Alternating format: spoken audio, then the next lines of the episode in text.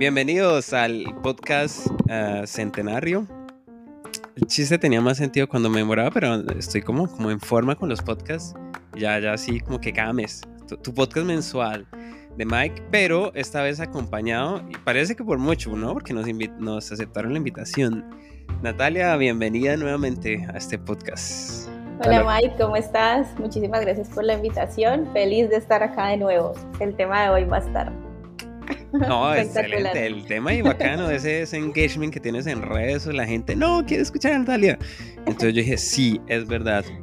Dale a la gente lo que quiere. Plata no hay, pero sí en Natalia en el podcast. Entonces vamos a eso. No, el tema, lo que dijiste, está muy interesante. Se está hablando mucho en redes. Es el boom desde pandemia, desde 2020, y son los cursos online. O si alguien los conoce como MOOC, los Massive Online Open Courses. Eh, llámele Coursera, Udemy, Platzi, eh, ¿cuál es el de Harvard? Bueno, los otros, hay muchos, hay un nombre como los conocidos. Pero hay un boom, hay un boom y la gente está hablando, venga, pero ¿qué? ¿Me salgo de la universidad? ¿No estoy en la universidad? ¿Estudio los cursos? Ese es el tema de hoy. Y sobre todo es, los cursos salen para aportar algo. Como todas startups es, voy a hacer un producto que ayuda a la gente. Y Nat, dinos, ¿para qué salieron los cursos? ¿Qué están ayudando? Pues yo creo que toda esta tendencia de los cursos online y, la educación autodidacta, como, como le dicen ahora, la moda, viene de, de, una necesidad que quizá está un poco desatendida desde las universidades. Eh, y lo digo porque en este momento la industria del trabajo y la industria de las habilidades, eh, no solamente para trabajar, sino como para hacer freelance, para hacer otras cosas, eh, está buscando que la gente tenga otro tipo de habilidades de cara hacia el futuro. Y yo creo que eso es lo que están cubriendo los cursos. Por otra parte, las universidades eh, tienen una oferta distinta, son eh, entidades que vienen desde hace mucho tiempo, con programas mucho más estructurados, entonces... Están poquito que has... Sí, un poquito, pero pues es entendible por la evolución, ¿no? O sea, porque pues vienen de otro tiempo, vienen de atacar otros problemas. Ahora vivimos en un mundo que, que cambia todo el tiempo, o sea, no podemos saber te hago una pausa así porque es, te hago la pausa porque es interesante. Claro, la pregunta fue, ¿qué vienen a atender los cursos online? Y es lo nuevo ahorita y es las habilidades. La gente sale de, de, su cursito con su diploma, pero ¿y usted qué sabe hacer? No, pues sí. esa materia la pasé así a copia o como sea. Total. ¿Y qué, ¿Y qué necesidades precisamente atendían las universidades antes?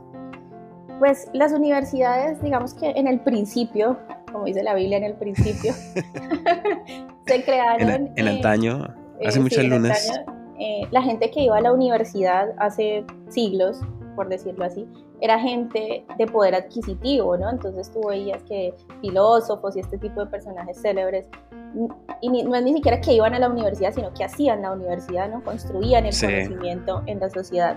Cuando llegó la revolución industrial, esto es porque he leído un poco de historia, me puedo equivocar, no es exacto, pero cuando llegó la revolución industrial, las universidades se enfocaron un poco en cubrir una demanda de, una industria que necesitaba gente preparada para cierto tiempo.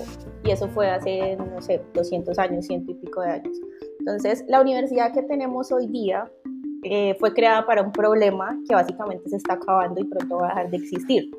Entonces, eh, los cursos se centran es más como en habilidades. Pues sí, tú sales con un cartoncito ahí que es un PDF, pero más que eso, sales es con una habilidad que puedes aplicar inmediatamente. Pues más que sí la habilidad, bueno, habilidad no, sino habilidades, porque digamos, lo tomo ahorita yo como, como ingeniero de sistemas o desarrollador, pues habilidades están sí. en muchos caminos que uno puede tomar, como SRE, como frontend, como backend, eh, como management, bueno, y hay miles de, de, lados y skills que uno puede manejar. Sí, así es. Sí estoy de acuerdo en que la universidad de pronto se ha quedado atrás en esas habilidades y que ahorita la gente necesita es como cosas puntuales, o sea, las, em, las empresas necesitan cosas puntuales.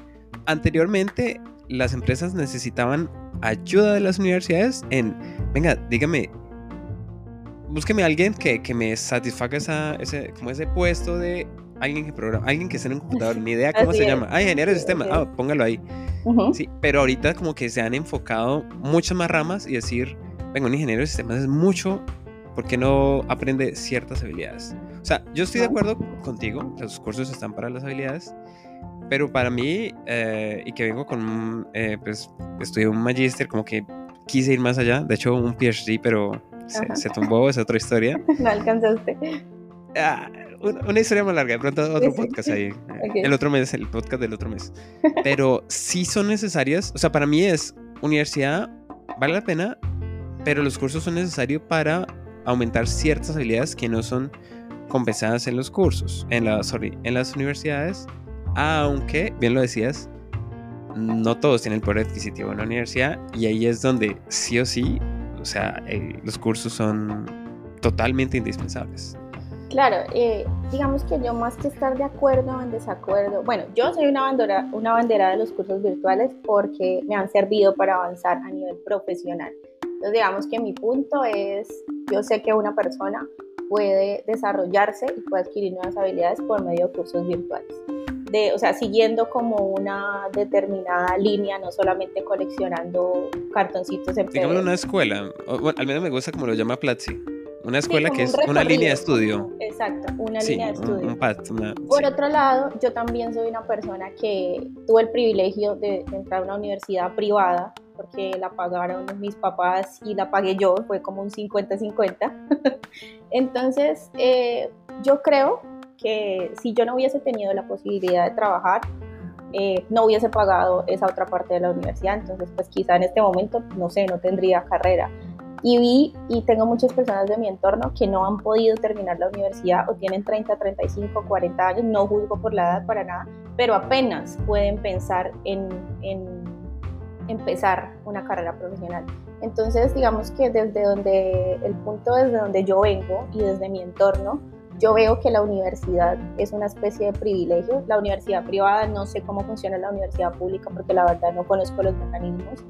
Entonces digo, eh, si una persona puede hacer un programa de aprendizaje más corto, sea un curso, por ejemplo, también tenemos entidades como el SENA, ¿no? que no es una carrera como tal, sino que forma a la eh, gente. Estamos hablando en Colombia, ¿no? Por si acaso hay gente en, el exterior y...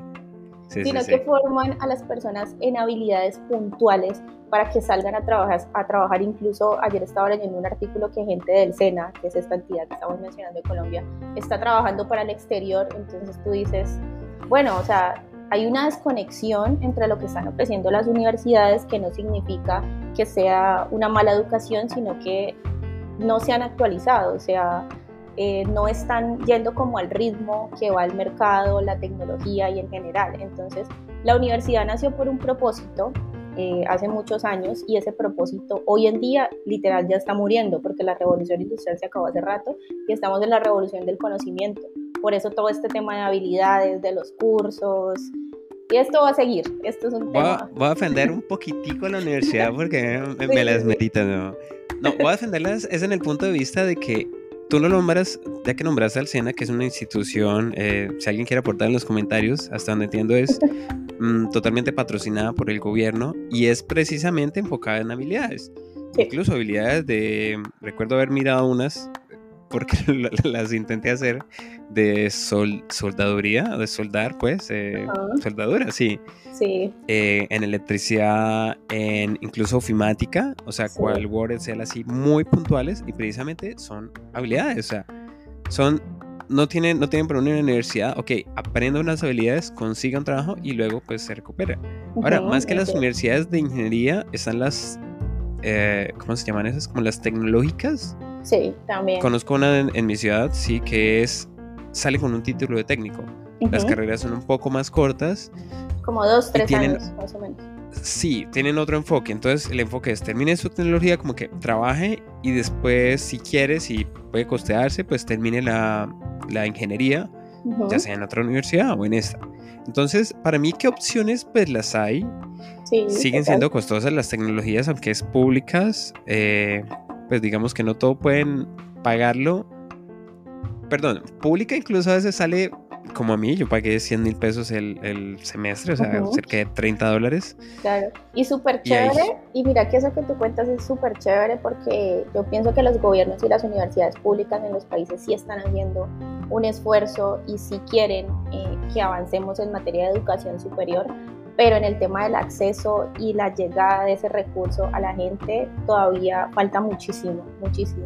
Entonces, hoy en día tú puedes ver que eh, quizá una persona se puede tardar mucho en entrar a una universidad pública, ya sea por los cupos, porque no sabe, en fin. y mientras tanto está haciendo un curso para, no sé, para entrar, para aprender algo nuevo, para vender algo nuevo, para pensar en entrar en algún, en algún punto laboral para pues, ganar dinero. Aunque si nos vamos muy al fondo, muy, muy gente que, que en verdad la, la tiene difícil, eh, pues somos afortunados. Aquí tenemos una, una, laptop, internet, etcétera. Pero hay gente que no tiene laptop, internet, que son los dos mínimos requerimientos para un, para un curso. Total. Y es allí donde serviría la ayuda del gobierno de un curso SENA o incluso esas universidades tecnológicas donde pues tienen los recursos allí, sus computadores y demás. Total, Entonces, sí, así es. Ya que nos vamos por ahí, ¿qué opinas de que qué está haciendo como el gobierno para como en los países en general, aunque estemos hablando de Colombia, ¿qué crees de cómo se está moviendo el gobierno respecto a la escolaridad pues avanzada, llamémoslo universidad o escolaridad antes de entrar a laboral? No, no secundaria, pues, primaria, sino... Yo pienso que sí están como generando iniciativas y sí se están preocupando hacia dónde va el futuro, pero al menos yo a nivel personal pienso que la política todo lo complica y todo lo pone lento. Entonces, eh, yo sí veo que hay una serie de avances, yo sí veo que desde el gobierno, al menos de Colombia, eh, no sé en el mundo, sí quieren que la gente avance, sí hay, unas ciertas iniciativas para que la gente de pronto, para que los estudiantes puedan tener computadores, para que puedan tener acceso a internet, para que puedan de pronto tener acceso a un programa no de educación superior, sino un poquito más bajito.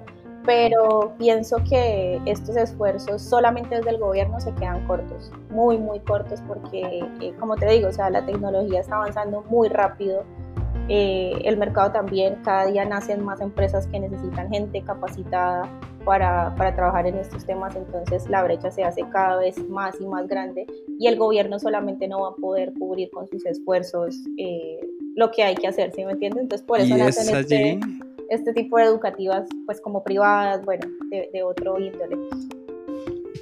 Y, pero es allí precisamente donde entraría, o sea, ¿quién tiene un poder más largo en periodo de tiempo?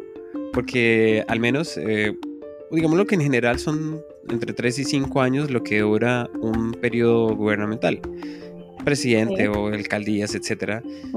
En cuatro años yo tuve la oportunidad de trabajar en un proyecto con, con, el Estado y me di cuenta de eso, de que intentar lograr algo en cuatro años para lo, para querer un cambio en la sociedad en cuatro años es, es, difícil. Es muy poquito tiempo. O sea, ahorita que la gente que vota y que llena de memes y comentarios, ah, usted votó por él, no va a hacer nada y seguramente va a ser muy poco. Cuatro años se pasan en nada. Y querer lograr como el cambio total, no, yo cambié mi país, pero cuento, en cuatro años es, bien difícil. O sea, bien por su esfuerzo, señor presidente electo de cualquier país que estés eh, nombrado en este momento, pero, pero es jodido, o sea, sí es difícil. Y entonces las empresas duran más. Entonces, ¿tú crees que las empresas están haciendo algo, ya que tienen más eh, capacidad de, duración eh, en, su hábitat?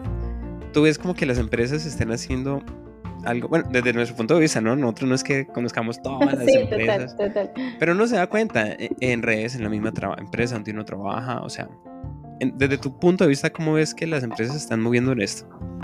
Pues mira, yo creo que desde el sector privado, que son las empresas, tanto las grandes empresas de los países como las empresas de tecnología, sí está viendo, sí veo un esfuerzo eh, para que la gente avance. He visto algunas empresas que en cuanto tú entras a trabajar te dan un, no sé, como un presupuesto para que tú puedas estudiar, entonces pues para que sigas avanzando y precisamente es con cursos virtuales, ¿no? O sea, hasta ahora no he visto eh, el tipo de empresas de tecnología que brinden como eh, apoyo para educación superior, puede ser. Eso lo he visto más en, perdóname, empresas es que entre startups, entre startups se apoyan, ¿no? Claro, claro. tú eres una startup que, digamos, abres una startup y es utilizo plataforma de pago Stripe, que es una startup, y utilizo el frontend de un code, que es una startup. Sí. o sea, entre startups se ayudan. Entonces, obvio, una startup que, que utilice, eh, ¿cómo decirlo? Empresas arcaicas, sí, va a ser muy raro. No se ve, sí, exacto. Pero sí lo he visto, por ejemplo, las grandes empresas sí, sí como que te apoyan para que hagas posgrados, para que hagas diplomados o cursos cortos, pero en universidades. Entonces es chistoso porque ahí mismo tú ves la separación que hay, ¿no? Entonces, no, soy una gran compañía, entonces apoyo a mis, eh, a mis empleados, pero para que estudien, eh, básicamente lo de siempre. Yo no quiero decir que lo de siempre esté mal, pero es lo de siempre, o sea, pues lo, de siempre, lo que lleva 100 años existiendo.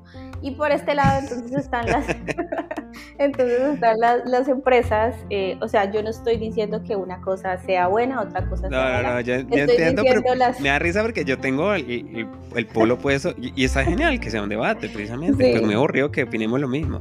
Entonces, eh, por el otro lado están las empresas tecnológicas que precisamente todos los ecosistemas entre ellas se apoyan. Entonces, claro, tú, no sé, entras a, por ejemplo, una empresa muy famosa ahorita que es 30, que es de medios de pago. Entonces, obviamente 30 te, va a apoyar con otros servicios de otras startups. Eso sí, es completamente real, es verdad. No, incluso ya que lo nombras en las universidades, o sea, perdón, viendo, volviendo a la empresa de que la empresa no va a apoyar con un curso, estas empresas sí requieren como ciertas habilidades específicas y yo creo que también se lanzan por ahí. O sea, más que hago un diplomado, ¿para qué me sirve un diplomado? O sea, ¿para qué me sirve, yo como jefe, para qué me sirve un empleado con un diplomado que de pronto no vaya a utilizar todo acá? No, me sirve que pierdas ciertas habilidades y póngalas en prácticas en el día a día. O sea, más que una proyección a cinco años, es una proyección en, meses, una proyección a, a corto plazo. Total. Pero nos queda un, pequeño hueco de qué hacen las empresas para la gente que no trabaja en las empresas. ¿Has escuchado algo sobre eso? ¿Qué hacen? Pues yo sé que las empresas en todo nivel tienen que tener eh, un, bueno, en todo nivel no, las empresas más grandes, perdón, tienen que tener un área de responsabilidad social. Ahora, cada empresa, dependiendo de, a lo que se dedique, su objeto social, decide en qué va a ser responsabilidad social. Por ejemplo, las empresas de alimentos, pues hacen este tema de donaciones porque tienen mucho desperdicio. Entonces, pues cada quien, o sea, como cada empresa decide en qué va a ser responsabilidad social.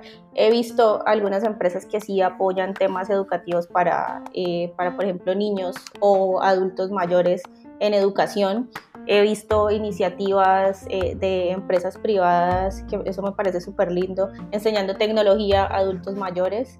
Digamos que eh, no para, para que de pronto entren en el mercado laboral, aunque puede pasar, he visto historias, eh, hoy en día todo puede pasar, pero sí para que simplemente como que le den un sentido mejor a su vida y a los niños desde que desde que empiezan la primaria también eh, como que estén en contacto con este tema tecnológico. Sin embargo, como no estoy muy como no estoy muy metida en el tema de empresas grandes, eso era hace unos años, ahora ya estoy en el tema tecnológico, no sé realmente eh, qué tipo de iniciativas, pero sé que desde el sector privado en Colombia y en el mundo las empresas sí están eh, como propendiendo porque este tema se, se trabaje. Sé que no es a un nivel muy global, pero sé que se está haciendo. Pues yo sé, al menos para nombrar tres, sí he escuchado y que ya las nombré aquí, Coursera, Udemy, Platzi. He visto como becas que lanzan. Bueno, de Udemy la verdad que no lo sigo mucho. He visto cursos gratis, como que eh, un día gratis, dos días gratis. Sí, cierto. Platzi ha lanzado becas que es como para todo un año. Eh, Coursera sí que tiene unas alianzas con ciertas universidades para que precisamente... de hecho de hecho, Coursera. Estudian acá y acá pueden estudiar como gratis o más económico. Mira que Coursera es un muy buen ejemplo de cómo podrían convivir las unidades con los, las universidades, perdón, con los cursos, porque eh, colaboran muy estrechamente. He visto programas, por ejemplo, de la Universidad de Londres en Coursera, que obviamente tienen un costo elevado, porque pues en, en este ejemplo es la Universidad de Londres. Sí. Pero si lo, si lo fueras a cursar allá, en en el país sería mucho más costoso. Entonces es como que ahí uno ve que están conviviendo los, los programas virtuales junto con las universidades y uno podría decir, ok, esto pinta bien, podría ser un buen futuro, por decirlo así. Incluso en Coursera yo vi un trial version que, que tú pruebas el software y si te gusta lo pagas, si no, no. Eso lo vi con la carrera de desarrollo de videojuegos en los Andes. Ellos lanzaron la, la, la, carrera, de hecho eso fue hace un como 5 o 6 años, fue pucha, soy viejo, donde... no hagan cuentas, por favor. Porque no, la, hubo un déficit en, eh, con ingenieros de sistemas o desarrolladores y las universidades que yo motivemos. Recuerdo que los Andes dijo, hagamos una carrera de desarrollo de videojuegos. Sí. Y pues para motivar, ¿no? Porque pues, videojuegos, chévere, etcétera. Sí, claro, claro, total. De hecho, yo participé en ese entonces el MINTIC, programa de tecnología del gobierno de Colombia, pues lanzó un curso gratuito ese curso gratuito, pues ahí se movió muy bien los Andes, ¿para qué? Que es la una universidad de Colombia. Se movió con Umitic. Después se fue con Coursera y abrió como un, como un semestre de, el primer semestre en Coursera. Y si quieres continuar, no, no es pagar Coursera, sino que si quieres continuar, matricúlate y ese primer semestre ya queda homologado. Ah, ok. Entonces, lo hicieron súper bien, o sea, atrayeron gente y... No, buenísima, lo hicieron súper bien. Yo no, yo no estudié videojuegos, pero sí me interesó y participé del Mintic en ese, en ese entonces. Total, ¿sabes? O sea, yo creo que, que hoy en, o sea, pienso que por parte de la educación superior, que es lo que ha existido toda la vida, y por parte de estas nuevas compañías de educación online, se están haciendo cosas y es importante que lo hagan. O sea, la universidad no va a dejar de existir, los cursos virtuales tampoco. Y no es el tema como que qué es mejor y entonces enfrentémonos porque son realidades distintas para los que pueden entrar a la universidad, son realidades distintas para los que les toca hacer una carrera corta, para los que solamente pueden acceder a un, a un curso virtual, que afortunadamente tienen un computador e internet, pero he visto muchos casos en redes sociales que como que en el computador en el que estudian es súper viejo, pero al menos pueden escuchar y el, el, internet que les llega súper malo, pero bueno, al menos pueden ver el video que dura 10 minutos en una hora, pero lo pueden hacer. Yo sé que todavía hay condiciones muy precarias para, para el tema de la virtualidad y eso se notó en la pandemia cuando mandaron a todos los estudiantes a, a, estudiar en casa, pero pienso que eh, esto es apenas como el como la punta del iceberg, o sea, esto es un problema grandísimo, tan grande que ni siquiera las empresas de cursos están abarcando lo que deberían abarcar, ni las universidades abarcando lo que deberían abarcar. Entonces, es complejo, pero también es interesante porque representa una oportunidad tanto para las entidades que están implicadas y para los estudiantes, para los futuros estudiantes, estudiantes actuales y para la gente que va a trabajar en el futuro de la tecnología. ahí, sí, de acuerdo. De acuerdo en decir, como manera de resumirlo, de que hay gustos para todos. O sea, el que quiera echarse 15 años para tener pregrado, maestría, posgrado, que insisto, pues yo me quise ir por ahí, sobre todo porque es un lado, es un recorrido más que laboral, que estamos enfocándolo mucho a los cursos, es investigación.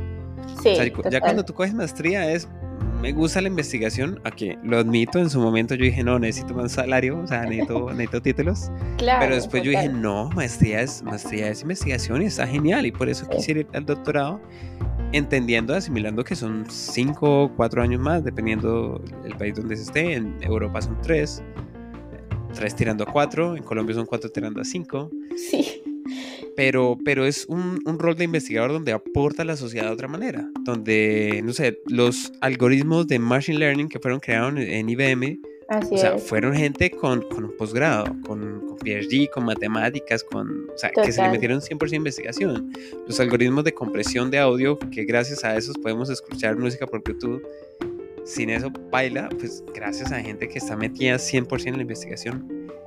Que incluso hay roles, eh, porque pues yo los busqué, Microsoft al menos, Microsoft Meta, Google, no me acuerdo, pero al menos Microsoft y Meta tienen eh, como vacantes de PhD, como haga su PhD, pero trabajelo acá, porque les interesan un, un, perfil de investigación. Creo que eso es research. Eh, eso es eh, research, sí.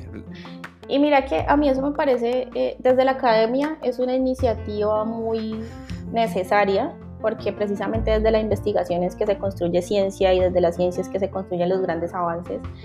Eh, pero también hace falta mucho acceso, ¿sí me entiendes? Es que eh, yo conozco eh, gente que está estudiando doctorado y sacrifica muchísimas cosas por un pago mínimo, ah, ¿sí me entiendes? Presente, sí. Entonces, o sea, gente que está haciendo cosas, sí, gente que está haciendo cosas tan importantes y, y, tan geniales, porque es que literal, o sea, le metes 6, 7 años de tu vida a hacer una investigación para que después, como que, bueno, y entonces, ¿dónde está la retribución? Por eso conozco muchos que como que terminaron el doctorado, finalmente no lo terminaron, no es un consejo para nada, y se, y se van a, a trabajar el tema la industria en tecnología porque pues los remunera mejor. Entonces eso también yo pienso que es, es bueno eh, desde el tema de la investigación y necesario, pero necesitan un poco de más acceso y más remuneración para que más gente eh, pueda acceder y para que se puedan seguir creando grandes cosas en el mundo. Entonces, por ese lado. Lo que pasa es que, el, mundo de por sí está quebrado. O sea, el mundo está quebrado. No, no, no. ¿Con qué lo Hay una, película... Hay una película que se llama El Club de los Genios no sé si la has visto. Si la has visto, genial porque continúa la conversación. Ok, te la recomiendo. A quienes nos escuchan la recomiendo. Y un breve resumen de lo que pasa ahí es que el mundo está, está quebrado en el sentido de que esa retribución no es, no es conveniente para el planeta. O sea, por ejemplo, ¿quiénes ganan más? Los deportistas. Lo... Voy a sacar a un lado los CEO, los emprendedores. Me quedo con como, como los empleados o sea, los futbolistas, cuánto gana Messi, Cristiano Ronaldo, eh, incluso hay los streamers que están ganando más que un doctor que salva vidas.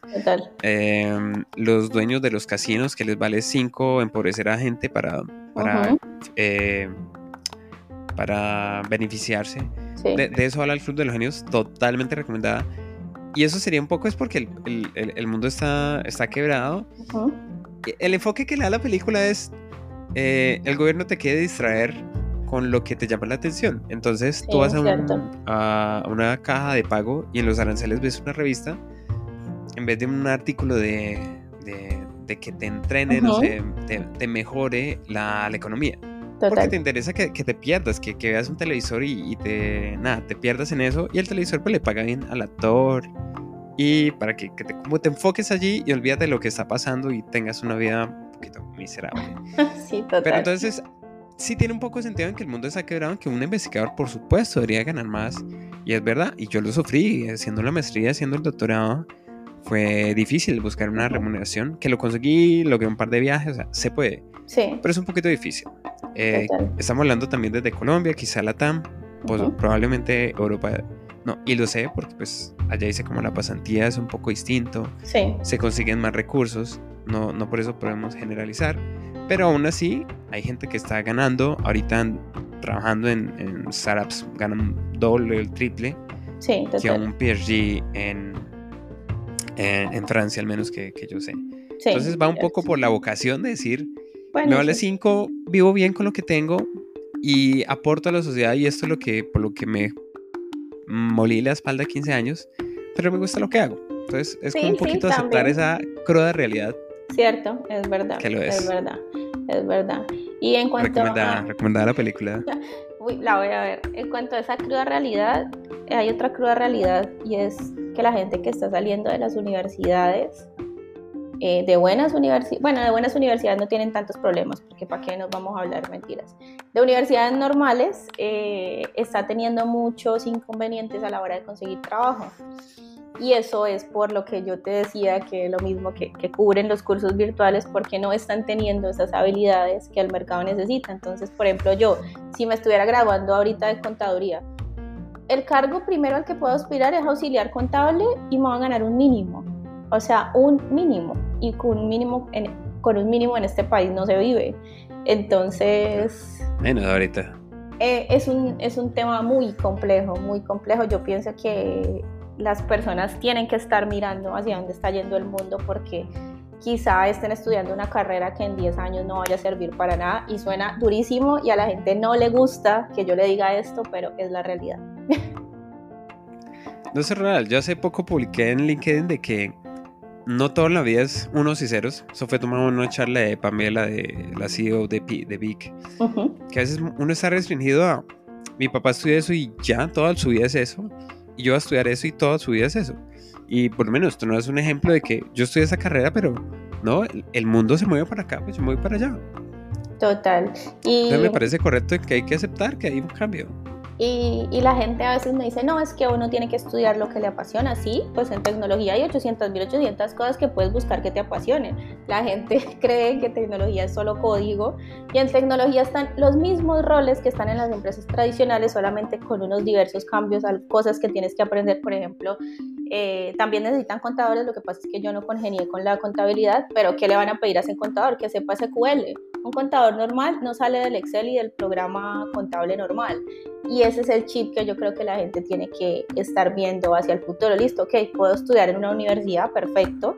Voy a terminar mi carrera, me voy a echar los cinco años que se, que se toma hacer una carrera. Mucha gente no puede trabajar en paralelo, otras sí, que a mí me parece buenísimo porque sales pues a, un mercado laboral con ya, con, ya con una experiencia pero que estén mirando qué puede complementar esa carrera profesional. Y a los que no pueden estudiar, conozco por ejemplo un caso de un chico que vi la historia en LinkedIn, llevaba más o menos como tres años trabajando ya en una, en una compañía internacional, no recuerdo cuál, gracias a cursos, o sea, no, no tenía carrera, pero él dijo, no, yo quiero tener mi carrera, pero ¿qué pasa? Los cursos le dieron la entrada a un trabajo bien remunerado para poder hacer una carrera.